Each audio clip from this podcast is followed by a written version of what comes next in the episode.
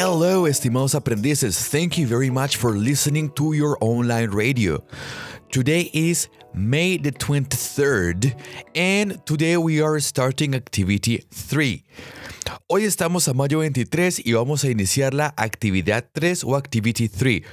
Voy a darles a continuación una descripción muy general de qué es lo que vamos a hacer y ya ustedes tendrán la misión de explorar y ver en detalle qué es lo que hay que realizar.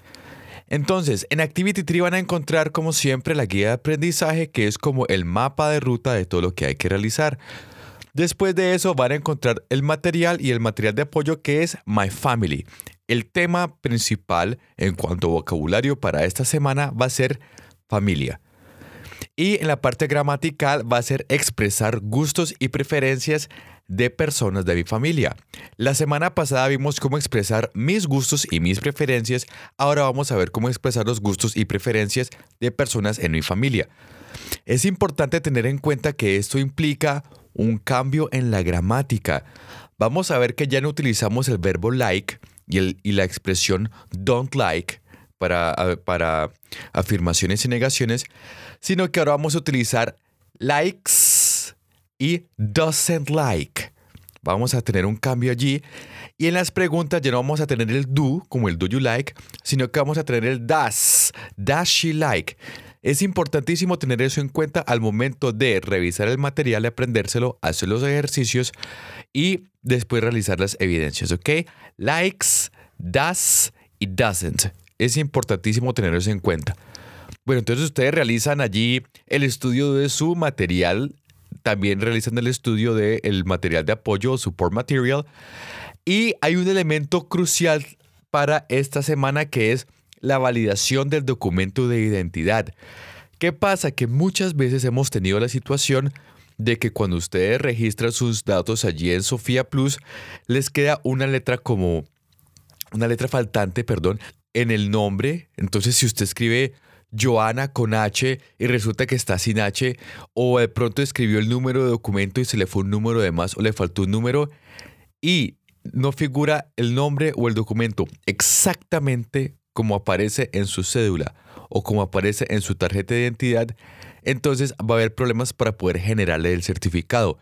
Es importantísimo que por favor entonces realicen el procedimiento que se indica allí de validación de documento de identidad, que simplemente es enviar una imagen legible de su cédula o tarjeta de identidad para que en caso de que surja alguna inconsistencia al momento de eh, generar el certificado, simplemente la persona encargada de ese proceso utilice su documento, actualice datos y en un momento rápido, ya en un momentico, pueda generar su certificado. ¿Ok? Más adelante. Bien, también van a encontrar Evidence Foreign Family Members, que es la primera evidencia, ¿ok? Eh, de la eh, miembros de la familia. Y aquí van a ser dos puntos, pilas acá porque generalmente solamente hacen uno de los dos puntos y si hacen uno de los dos puntos la actividad no puede ser aprobada. Los dos puntos que van a hacer cuáles son? Presentar a la familia, ¿ok? Decir nombres, a qué se dedican, qué relación tiene, si es el papá, la mamá, etcétera. ¿Listo? Y el otro, el otro punto es en la publicación, en la presentación familiar que haya hecho un compañero de su propia familia, ustedes van a escribirle una pregunta sobre la familia. Entonces, si el compañero presentó a todos los miembros de la familia, pero no dijo eh, a qué se dedicaban o cuál era la profesión, entonces usted puede preguntarle como, oh, what is your father's profession? ¿Sí? O si dice, ah, que tengo una mascota, entonces puede preguntar, what is, what, perdón, what is your dog's name? Etcétera, etcétera, etcétera. Entonces, recuerden, deben tanto hacer su presentación familiar como buscar la presentación familiar de un compañero y hacerle una pregunta. Otra evidencia que van a encontrar es la actividad interactiva Joanna's Family, en la que va a aparecer un árbol familiar con unos con unos espacios vacíos. Entonces, cuando ustedes pongan el cursor del mouse allí sobre los espacios vacíos, les van a aparecer unas descripciones de personas ustedes van a buscar al lado derecho que hay unas fotos o unas imágenes de, miembros de la familia y van a ver qué descripción que aparece allí se acomoda con o se, se asemeja o corresponde con qué foto.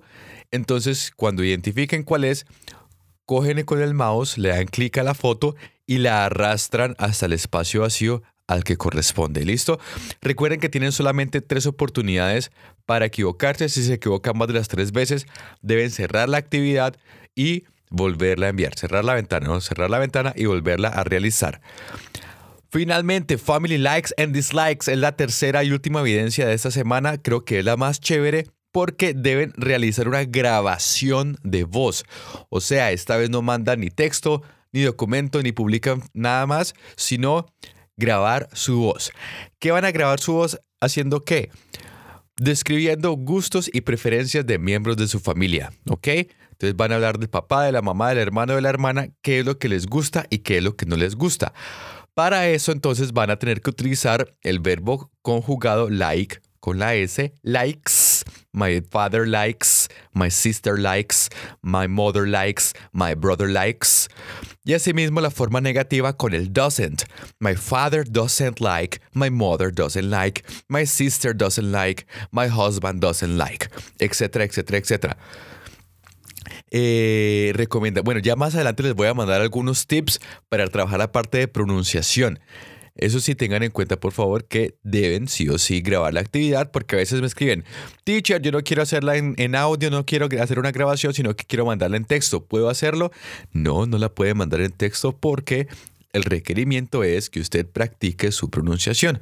O sea que si la manda en texto, no va a ser válida y no va a ser aprobada. Es fácil, es muy fácil, es una actividad muy corta y es una manera excelente de que ustedes vayan mejorando su pronunciación. Bueno, estimados aprendices, quedamos entonces pendientes para un nuevo audio, un nuevo episodio de nuestra radio en línea. En el próximo episodio les voy a dar instrucciones o tips para poder realizar la parte oral, la pronunciación, una herramienta muy chévere les voy a ofrecer después como para que practiquen la parte de pronunciación. Y eso es todo por este episodio. Les agradezco muchísimo la atención. Thank you very much and goodbye.